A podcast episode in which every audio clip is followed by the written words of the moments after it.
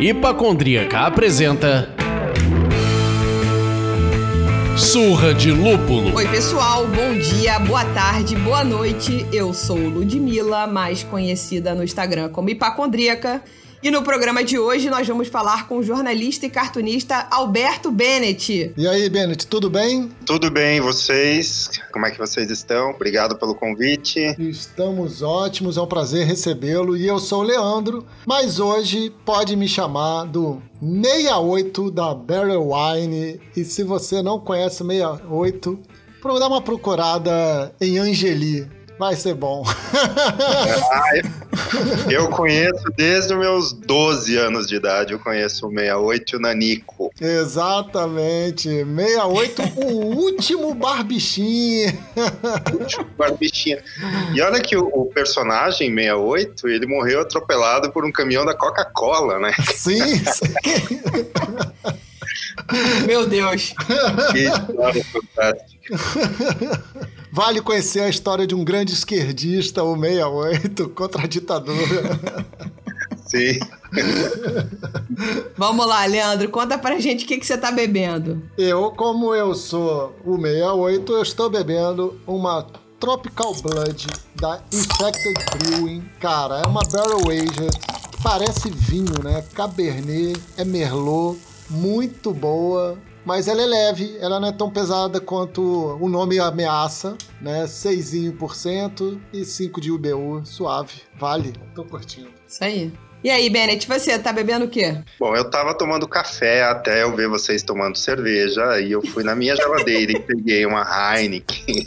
É isso! Boa. É a, a excelente cerveja do dia a dia. O Leandro viu, chama de a cerveja de todo dia. Porra! E eu tô bebendo a US Poison, da capa preta, que a gente recebeu naquele kit maravilhoso que eles lançaram recentemente do lote limitado. Então, nós vamos falar sobre ela no feed logo mais. Então, ouçam o programa e depois acompanhem a resenha sobre essa cerveja no nosso feed.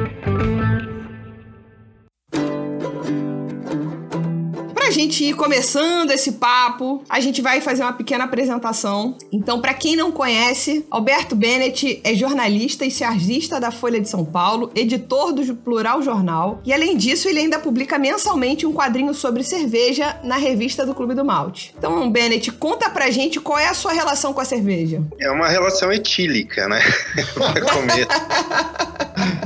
A minha relação específica com a cerveja artesanal começou quando eu conheci o Douglas Salvador, que é o cara do Clube do Mal. Uhum. Nossos filhos estudam, estudaram, jun, estudam, né? Uhum. Juntos na mesma creche. E uhum. aí, num belo dia, ele convidou os pais dos amiguinhos para um churrasco. E óbvio que o churrasco tinha umas cervejas assim que eu nunca tinha visto na minha vida. E ali eu recebi uma aula, né? Olha, esse aqui é a cerveja. Aí ele me explicou todo tipo de cerveja, IPA, OPA, EPA, mas não sei qual é. E ele falou: Eu só quero uma coisa, eu quero que vocês parem de tomar Skol. Tomem cerveja decente, tomem cerveja. E é, ali a gente ficou amigos. E aí ele, eu falei para ele que eu era desenhista, e, e ele começou, conheceu o meu trabalho e me convidou para publicar essa, esse quadrinho no, na revista do Clube do Malte. E depois que você toma essas cervejas, realmente você não consegue tomar mais qualquer coisa, né? Você, você, você não consegue. Um outro... É. Abre um novo portal, né? Assim, fica difícil. É. E aí, assim, eu peguei o gosto, né? Acho que todo mundo que começa. Né? Falei para ele: você é uma espécie de traficante, você dá para experimentar e depois vem. Depois vem cobrando. A gente tem, um, tem uma brincadeira que eu faço com algumas amigas. Eu tenho uma amiga aqui no Rio que ela é dona de uma distribuidora de cerveja artesanal. E aí a pergunta que fica no ar, ela é uma boa amiga? Porque ela virou uma beer dealer, né? Tipo, ela tem as cervejas mais almejadas e ela sempre fala, ó, oh, vendi pra tal lugar, vai lá comprar. Então, assim, tem essas pessoas que levam a gente pra esse péssimo caminho. É, muito bom. Mas você muda de patamar, né? Você, você não bebe mais aí só pra bebedeira, pra ficar... Não, você bebe, você saboreia a cerveja. É isso. Sim. E Certamente. Aí, e aí você começa a despertar o que a gente fala muito aqui, que é a curiosidade, né? Depois que você descobre que tem um outro sabor, além daquele lá da, da escola Depois que a gente descobre que tem um outro sabor além desse, você fala, peraí, mas se tem esse, também tem outros. O que mais que tem por aí? Aí você começa a explorar essa brincadeira, né? E aí já era. Aí tu já embarcou. E olha que eu sou de uma cidade que é famosa, assim, era famosa até os anos 80, pela água, que é, é onde faziam a Antártica, nos anos 80. Uhum. E ela escolheu Ponta Grossa por causa da água, tinha algo de especial, sei lá. É, eu não vi nada de especial, só vi pessoa não, sair de Ponta Grossa e não voltam mais. Não é a água que vai me perguntar. Mas tinha isso, tinha esse negócio. Assim, não, a Antártica se estabeleceu lá porque a água era especial.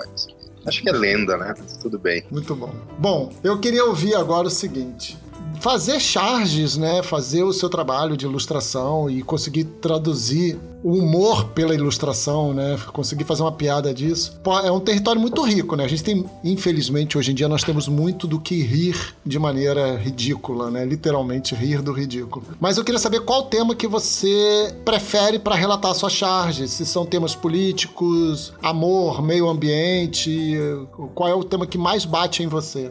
Eu, sinceramente, eu gosto mais de, de fazer é, tira em quadrinhos, principalmente uhum. a de cunho pessoal. É, tem, tem, uma frase que diz que o humor serve como autodefesa, né? Eu dizia que o meu humor é autodefesa contra mim mesmo. Então, eu sempre eu prefiro esse tipo de humor mais autoral. Mas é, eu não sei por que eu fui entrando nessa de ser chargista e, e não consigo mais sair. É tipo a cerveja, né? Tipo a cerveja artesanal. Depois que você faz a primeira é. charge. Por aí. Acho que é isso. É, mas eu acho que a gente tem mais motivos para chorar ultimamente do que para dar risada. É, mas é aquele chorrir, né? Você tá chorando é. rindo, né? Daquele desespero. É que você vai passando por fases, né? Você começa a achar engraçado, depois você já acha, você já fica meio bravo, irritado, aí depois você começa a ficar resignado. São várias, várias etapas. Eu tô, acho que eu tô na fase do resignado. É, você citou quase que são as etapas do luto, né? é, Seria cômico se não fosse trágico, mas enfim. É, mas por enquanto é trágico sendo trágico. É. Exato. Você tem toda a razão. 100% apoiado. E conta pra gente como é que funciona um pouco esse processo criativo, né? De onde vem essas inspirações? Eu aqui do meu lado, eu tive um irmão mais velho, faleceu muito novo, mas ele era um exímio desenhista, assim. Ele desenhava muitíssimo bem. Tá aí uma querência, uma, eu gostaria muito, muito de ter aprendido a desenhar. Eu sou aquela... Eu não sei desenhar nem boneco de palitinho com, com alguma... Sabe? Eu não tenho noção de proporção e tudo mais. Mas eu acho que esse universo é muito rico, então isso me chama muito a atenção. Eu, eu, gosto muito de tirinha da maneira geral, sou apaixonada pelo seu trabalho. Então eu queria saber como é que funciona esse processo criativo, de onde vêm as inspirações, enfim. Esses dias eu estava participando de uma. Eu não me lembro o que, que era, se era uma live também. Era, era pergunta sobre de onde vem, como é que qual é o processo de ação. E eu estava falando que isso que é, é muito suor, né?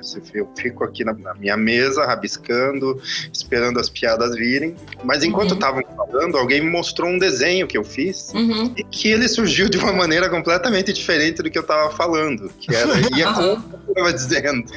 Que é um desenho do Nietzsche segurando um balão vermelho, que era Nietzsche, a coisa. Uhum. E esse desenho surgiu porque eu tava num parquinho, meu filho tava brincando, e eu tava lendo um livro do Nietzsche e ele apareceu com um balão vermelho. Ele veio me dar o um balão vermelho, eu falei assim, meu Deus, é, tá aqui o desenho, tá aqui o cartoon. Eu desenhei o Nietzsche, Nietzsche, a coisa, né? Nietzsche, o palhaço. Uhum. Isso é um processo criativo totalmente diferente do que você ficar aqui sentado, rabiscando, desenhando. É, mas aí também esse é um processo mais livre, né? Eu não tinha pauta, mas quando eu tô fazendo charge, por exemplo, a minha pauta é, são quatro ou cinco assuntos do dia ou da semana que eu tenho que tratar é, na charge por uma questão de, de relevância. Uhum. Então aí, nesse caso, sim, é, é, é, rabiscar, é fazer 500, 500 esboços, juntar umas cinco ou seis ideias, separar essas ideias e, por fim, decidir por uma delas. Então, é, é um processo, a charge política é um processo que dura, sei lá, um, quase um dia inteiro. Para uma charge. Apesar de, apesar de, quando vocês veem no jornal um desenho tosco ali, meio frágil, mas aquilo demorou horas para sair.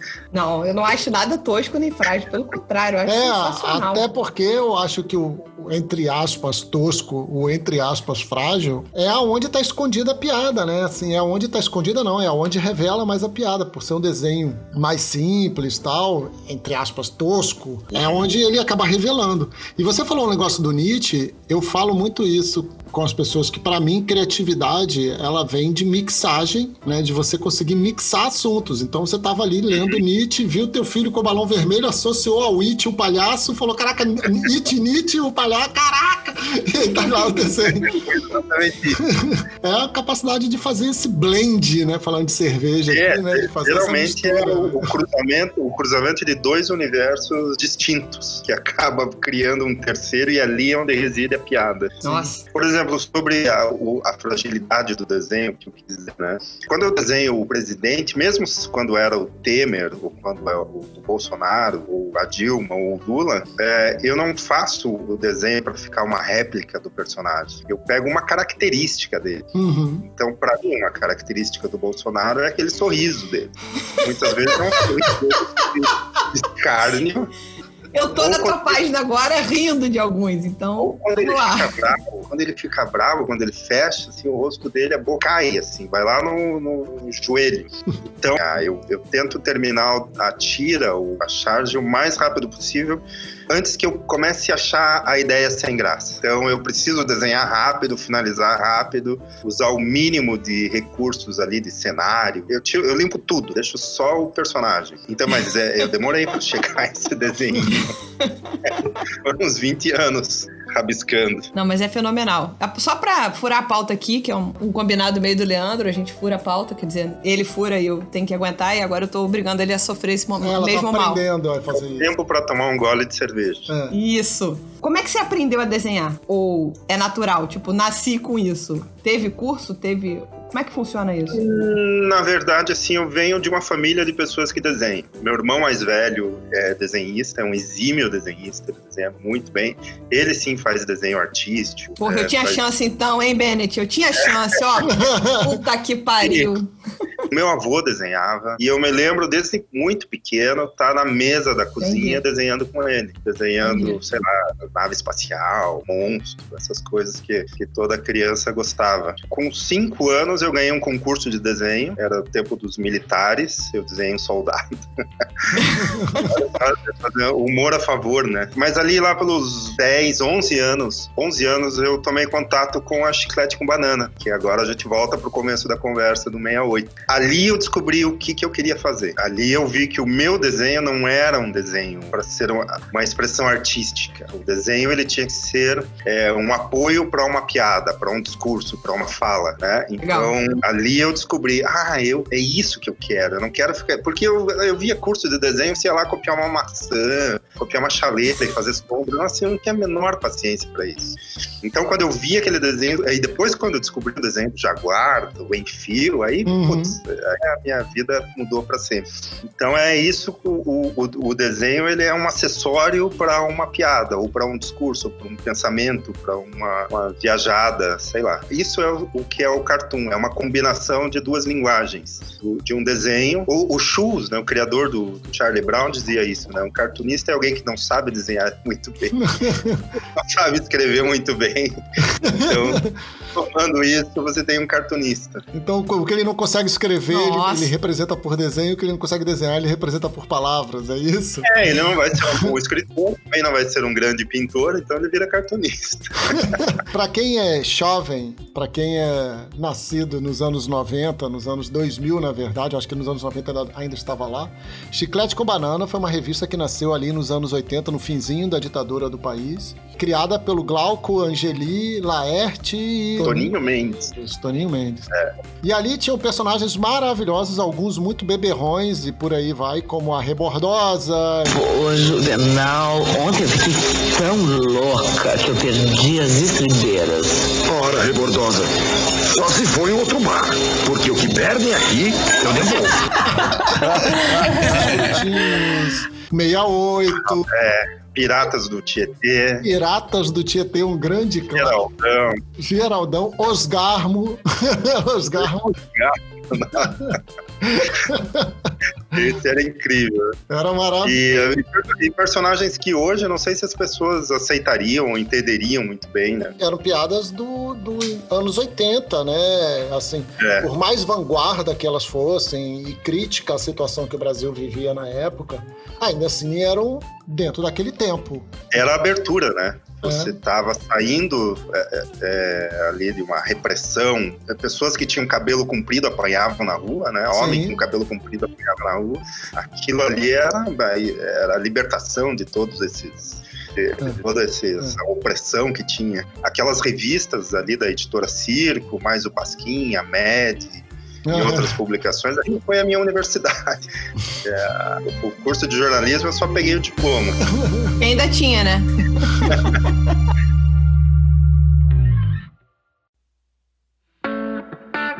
Você acabou meio que respondendo a próxima, mas só para detalhar um pouquinho mais as suas referências no mundo da charge, né? A gente estava falando aqui do pessoal da Chiclete com Banana, ou seja, Angeli, Laerte. O trabalho que eu gosto mesmo é o, que é mais autoral. Então, duas, dois autores foram importantíssimos assim para mim, porque é, me pegou numa fase que eu tive depressão, lá 16 anos, que era justamente uhum. o Charlie Brown uhum. e o Woody Allen. O Woody Allen hoje infelizmente cancelado.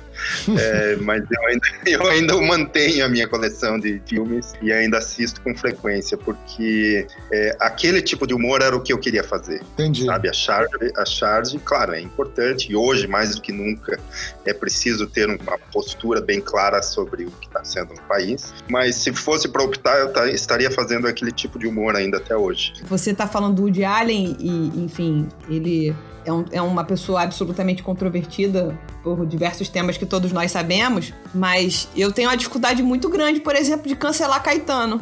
Mas Caetano casou-se com, com Paula Lavigne quando ela tinha 13 anos. E é o mesmo caso do de Allen, né? Casou aos 16, ela tinha 16, é. então hoje até, até hoje junto. É, eu, sou, eu sou um apaixonado pelo rock e tenho que lidar com Chuck Berry que também tem história disso, né? Que, que se relacionamento... a gente for cancelar todo mundo, eu vou me cancelar já. É. Não, então, é, é, que eu acho que todo mundo tem alguém assim que você fala, cara, como é que eu vou cancelar? E também tem um pouco da separação daquilo que você entende que é o artista né? Aquilo que, que é a imagem idealizada desse ser e aquilo que é a realidade sobre essa pessoa de fato no final da história. Assim, esgarçando. Eu acho que uma pessoa que tem essa relevância pública precisa representar coisas que estão de acordo com a sociedade. Enfim, eu não sei, não sei bem explicar isso, mas ela, ela tem uma responsabilidade social diferente. Mas ao mesmo tempo, a gente não pode também só botar no pedestal e falar que esse ser humano é perfeito porque ele faz famoso, porque ele canta bem, porque ele desenha bem, porque ele. E eu né? acho que ainda tem mais duas coisas que eu acho sobre esse tema. O primeiro, é, e aí total eu acho, né? É, cara, cada tempo o seu momento. Então, hum. essas discussões, a notoriedade para se debater isso e para se, se revelar temas e tudo mais, é, hoje é diferente do que 10, 20 anos atrás, 30, 40 anos. E há um contexto também. É. Há um contexto. Por exemplo, se você aconteceu com o Adão e Turros Garay esses, sei lá, começo de ano, com relação à tira da Aline, Aline e seus uhum. dois namorados. Uma leitora não gostou, sei lá, não me lembro qual que é a charge, mas ela não conhece a história da não conhecia a história da Aline, não conhecia a história do Adão. O momento em que essa tira foi criada, ela era de alguma maneira revolucionária, pelo menos na imprensa brasileira. Então, é, é, você precisa colocar esse distanciamento, porque senão você vai começar a é, cancelar Jorge Amado, você vai cancelar Monteiro Lobato foi cancelado, você vai cancelar Chiclete com Banana, você vai cancelar todo mundo.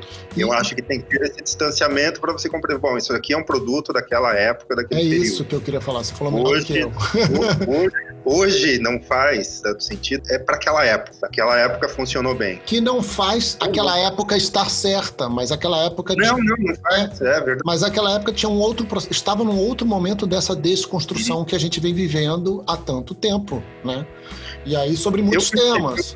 Isso quando tem um ilustrador que tem um desenho maravilhoso, é o Negreiros. Ele ilustrou um livro, acho que o tema era escravidão, e ele desenhou as pessoas pretas como a Disney retratava naqueles desenhos dos anos 20. Uhum. E virou matéria, acho que da Veja, me lembro. Aquilo muito caricato, né? É, ali, ali eu comecei a perceber, não, mas é realmente, a pessoa que reclamou tem razão. Isso aqui é um estereótipo completamente discriminatório. Então, ali eu vi que estava começando a mudar esse discurso. Isso já faz uns 20 anos. Sim. E a, e a segunda coisa que eu acho sobre isso é o cancelamento ele corta o diálogo, que eu acho que a gente não precisa é cortar o diálogo. A gente precisa encerrar a ignorância, mas não cortar o diálogo. E a maneira de encerrar a ignorância é dialogando.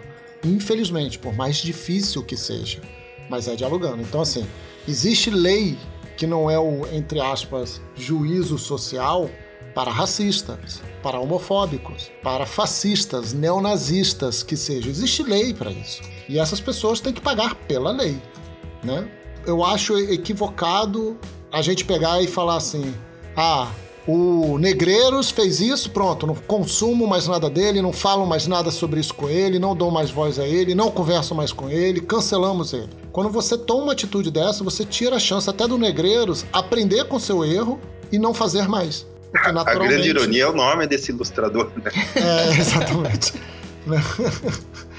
assim, você não aprender mais, ele não vai aprender mais. E aí o que, que vai acontecer? A reação natural dele vai ser tô fora dessa brincadeira, foda-se. Eu não sei, isso é muito pessoal, né?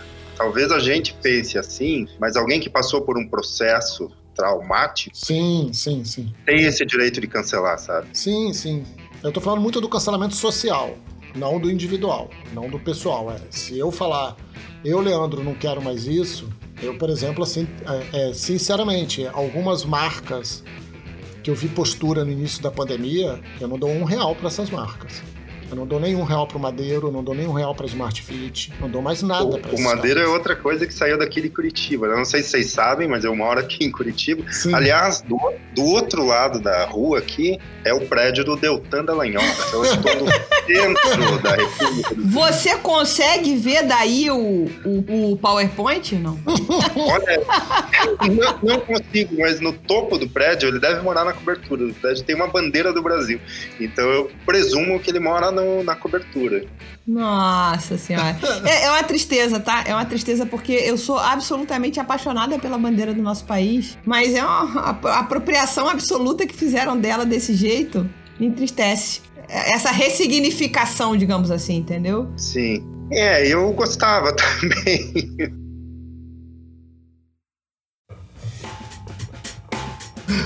Bom, Vamos mudar um pouquinho de prosa, mas ainda assim falando de arte, né? É, o, não sei se você acompanha os rótulos de cerveja, mas nos últimos 15 anos os rótulos de cerveja no Brasil foram transformados, né? Ah, o rótulo de cerveja passou a ser uma superfície de comunicação artística, deixou de ser um símbolo de marca e agora você tem é, cervejarias como Roncaloto, Ocus Pocos, Dead Rabbits, Dead, Dead Rabbits. Dead Bennett.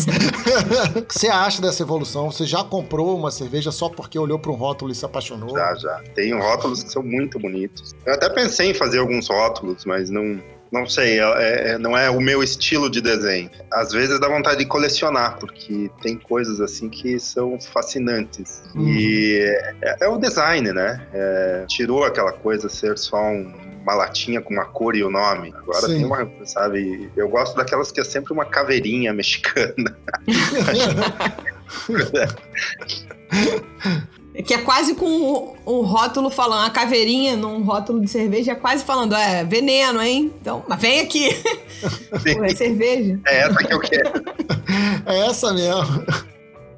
É. E é assim, tem essa pegada, né? Porque antes era só a marca mesmo. E agora teve toda essa pegada de ilustração. Você falou que não é o teu estilo de desenho, mas é curioso isso, porque a sensação que eu tenho é que explodiu de um jeito que hoje, se, se a cervejaria achar que, putz, dá para trabalhar com tiras em rótulos, porra, poderia, sabe? É então, porque a cerveja agora ela é um conceito, né?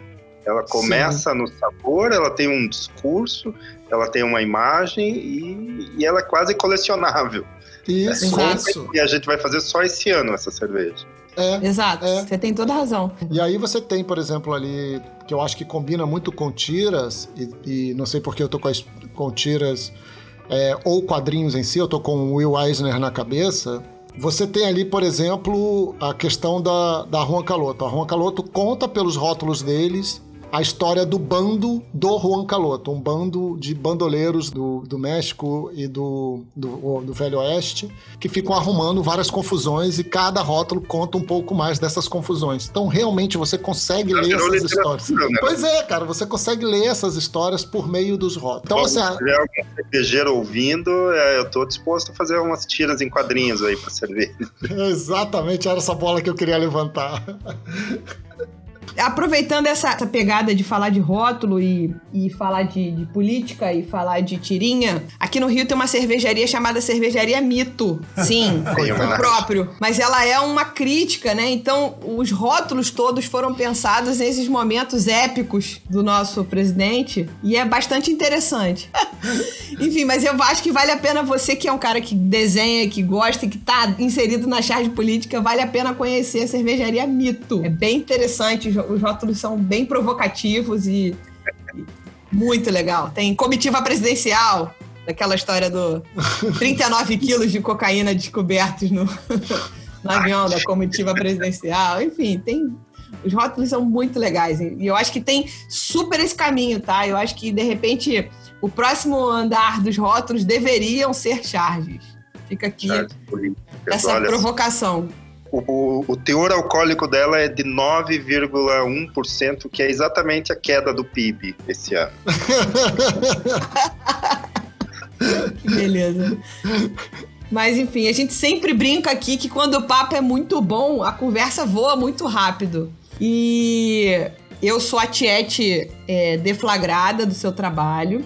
Eu queria, sabe, você já contou um pouco lá em cima como é que surgiu o convite para publicar os quadrinhos, né, do Clube do Malte. E uma coisa que eu tenho para dividir com você, a tirinha do Dia dos Pais que você publicou no Clube do Malte é, é uma tirinha que eu publico há três anos no meu Instagram, sempre no Dia dos Pais, óbvio, né? E ela é a foto mais curtida, mais comentada, mais compartilhada, mais engajada em linguajar do Instagram de todas as postagens que eu já fiz e não foram poucas. Eu tô perto de mil postagens. É a postagem que eu mais recebo no Dia dos Pais e que os grupos cervejeiros mais compartilham. Também Você sabia disso? Você tinha noção dessa história? Eu, eu, eu, tive noção quando eu, eu recebi de três pessoas diferentes. Como se fosse novidade, como se não fosse sua. É. Isso. e aí, é, para mim é muito. Essa tirinha me pegou muito no contrapé, como eu te falei, público há três anos. E era uma paixão, Ipera, Ipa era uma paixão que eu compartilhava muito com meu pai, que, enfim, infelizmente faleceu no final do ano passado. E era muito isso, assim, sabe? Meu pai era capaz. Eu, eu, sempre falo, sempre escrevo, eu falo, eu vou postar essa tirinha todo ano no Dia dos Pais, vocês me aguentem aí se vocês quiserem. E eu levei um. sofri um dilema terrível de descobrir quem era você. Porque quando a tirinha chegou para mim há três anos atrás, tinha tua assinatura ali no canto, eu falei, caralho, tentando procurar sem achar. Enfim, depois eu consegui descobrir. E esse ano eu virei uma voraz perseguidora de quem postava e não dava o crédito. Então eu falei, ó, a tirinha é dele. então eu marcava você em todos os posts. Falei, ó, por favor, Legal. reporta aí, a tirinha é dele. Enfim, então era a primeira dar essa tietada boa, porque eu sou dessas. Enfim, há quanto tempo isso rola, essa de você publicar essa tirinha lá no Clube do Malte, né? E, e, de onde vêm os insights de piadas tão especializadas na cerveja? Porque você falou que começou a caminhar pro lado da cerveja depois de ter conhecido é, pai de um amiguinho do seu filho na escola, o dono do Clube do Malte. Mas assim, é, não sei se você é só bebedor de artesanal ou não, nada a ver. Como é que tá isso para você, entendeu? Da onde vem essa, essa especialização para escrever sobre o tema? Então, no começo, eu tava aprendendo sobre cerveja, era um universo é, completamente novo para mim. E eu achava engraçado esses nomes, uhum. é, so, sonoro, né? IPA, uhum. opa. E, e, e, também surgiu por acaso. Surgiu assim, eu tava, fiquei horas tentando pensar. No, eu tava em cima da hora de entregar o desenho e a ideia não vinha. A ideia não vinha. Eu pensei, ah, amanhã, ou sei lá, semana que vem é dia dos pais. Uhum. E aí me veio pai, sabe? É uma coisa, é um insight, assim, que eu não sei explicar. Mas depois eu comecei a me interessar pelo comportamento do, do cara que toma cerveja. Porque o, também tem, tem, um, tem um estereótipo do cara que é viciado em cerveja. Né? O cara uhum. deixa uma barba de, de lenhador, usa camiseta preta. Aí, Leandro! e aí ele vai se transformando num personagem próprio. e eu comecei a me interessar por esse. perfil. Eu tenho amigos, assim. É, é, é, igual um outro quadrinho que eu vi, assim, que era um menino que ele olha para uma cervejaria, daí a mãe fala, não, não, não, não, sim. Aí o menino tá de camisa preta, barba de lenhador, ela fala, tarde demais. já vi esse. É, mãe, agora já não dá mais não, agora já foi. Eu fui para esse comportamento, pro, não o comportamento, mas pela paixão que o cara tem por cerveja. E é um pouco também autobiográfico, assim, né? Tipo, ah, até as quatro da manhã tomando cerveja, amanhã eu vejo o que que eu, o que que eu faço da vida. Com certeza. E quanto tempo que isso rola? Quanto tempo você faz, é, publica essa tirinha no Desde no 2017. Desde 2017. bastante tempo.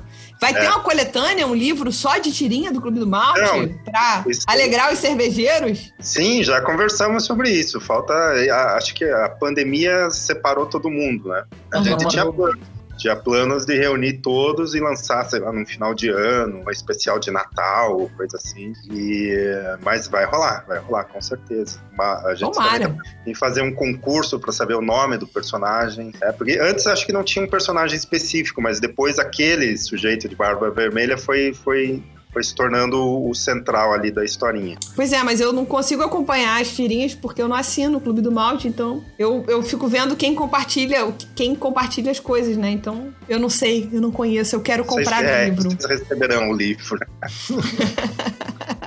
E aí, tem alguma novidade que o Bennett queira contar para os nossos ouvintes, seja tendo a ver com cerveja ou não? Alguma, algum livro, alguma novidade fresquíssima para que a gente divida com os ouvintes? Olha, eu tenho, mas é sobre o Amok, um outro personagem que eu tenho, não sei se vocês conhecem. É um personagem que eu lancei um livro, aliás, por uma editora aí do Rio de Janeiro, a Mórula, uhum. em 2013. Eu lancei o uhum. um livro em 2013 e agora a gente está com planos mais concretos de tirar ele do, do, do papel e levar ele uhum. para, sei lá, tela. Animação, muito bom, muito bom. Ah, que é. legal! Ilustrada por você ou, ou, vai ter um estúdio de animação que vai fazer? Acho que não, vai ter um estúdio. Vai ter um estúdio. Eu vou só fazer, sei lá. Eu viro é, num estúdio, no, no, no, processo de criação de um estúdio, você vira apenas uma, uma peça da engrenagem. Uhum, então, entendi. vai ter roteirista, desenhista, colorista. Muito bom, Mas, muito bom. Então aproveita e fala só um pouquinho do Amok. Quem quem é o Amok? Eu vi aqui é. O Amok é um garoto de 6 ou 7 anos, ele tem o aspecto de uma caveira, ele usa um moletom azul e ele quer comer os pais dele com molho pesto. Ele é, é. meio. Gente fina. É, e, e, olha só como é que surgiu a, a história desse, desse, personagem.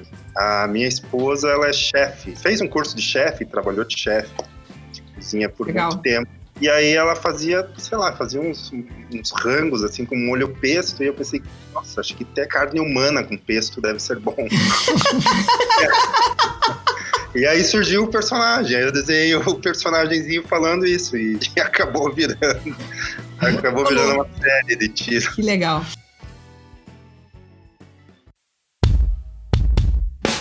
Bennett, eu queria te agradecer demais, assim, eu tô muito feliz de ter conseguido, primeiro, descobrir quem era o autor da tirinha que eu me apaixonei. Segundo, depois disso, conseguir seguir, compartilhar direto e reto, eu compartilho tirinhas que, que você é, posta, você e o, também o, o Bennett Apavora, que eu também sigo. E, enfim, é, eu brinco aqui com os convidados que a gente chama, que foi uma grande oportunidade para eu poder tietar todo mundo que eu quero, sabe? Tipo assim, oi, eu tenho um programa, vem falar comigo. é que aqui não dá para mandar um negócio para autografar, porque a gente tá aqui, ó, online, mas enfim, senão seria. Então, Sim. eu queria te agradecer imensamente você estar tá aqui com a gente, que bom que a gente conseguiu. Eu agradeço esse convite, foi foi divertido, descontraído. a gente tem esse jeitinho. Tomar uma cerveja enquanto estou trabalhando. Com certeza. Não, você bate papo, trabalha e bebe cerveja ao mesmo tempo. Onde é que eu mando o currículo, né?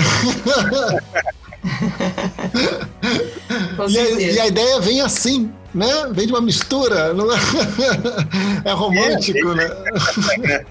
dois universos diferentes, trabalho e cerveja. Pô, muito obrigado, adorei o papo e pô, foi ótimo aqui, gostei muito. Obrigado pelo papo, pelas piadas e é isso. Vamos em frente. Valeu. Obrigada.